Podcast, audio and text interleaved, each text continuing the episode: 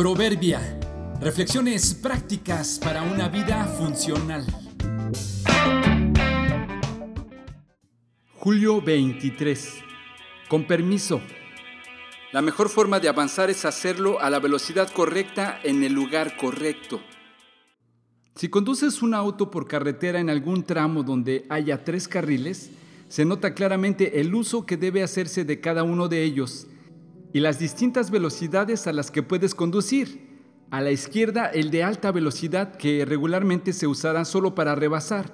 Al centro el de velocidad moderada y a la derecha el de baja o para vehículos pesados. Si caminas o corres en algún circuito diseñado para ese fin, también hay carriles que se usan con las mismas especificaciones de velocidad. Extrema izquierda más veloz hasta extrema derecha mucho menos. Qué incómodo es encontrarse a alguien que avanza en el carril equivocado. Se podría pensar que algunos ni idea tienen de las distintas velocidades a las que se puede transitar y se mueven indistintamente a cualquiera de ellos a la velocidad que quieren. Pero molesta mucho más encontrarse a alguien moviéndose lentamente en el carril izquierdo. Esos que ni se inmutan ni procuran permitir el paso o que les rebasen. Corriendo en una pista, encuentras a gente que en los carriles de alta velocidad van caminando y platicando. O te encuentras a los que quieren ir a prisa y rebasar por la derecha sin considerar que no es por ahí donde deben correr.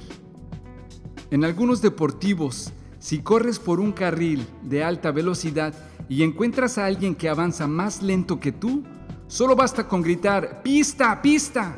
Y por reglamento, la persona está obligada a moverse hacia la derecha. ¿Estás corriendo en el carril donde debes, a la velocidad que debes? ¿O te la vives a prisa presionando a los que no pueden tener tu ritmo? Por ejemplo, obligando a un niño a ser adulto o a un novato a ser experto. O tal vez debes hacerte a un lado y permitir que otros pasen, admitiendo que es mejor que avancen sin ti. En ninguno de los casos hay que ser ignorantes sino entendidos de nuestro proceder. Siempre humildes y amables, pacientes, tolerantes unos con otros en amor. Efesios 4:2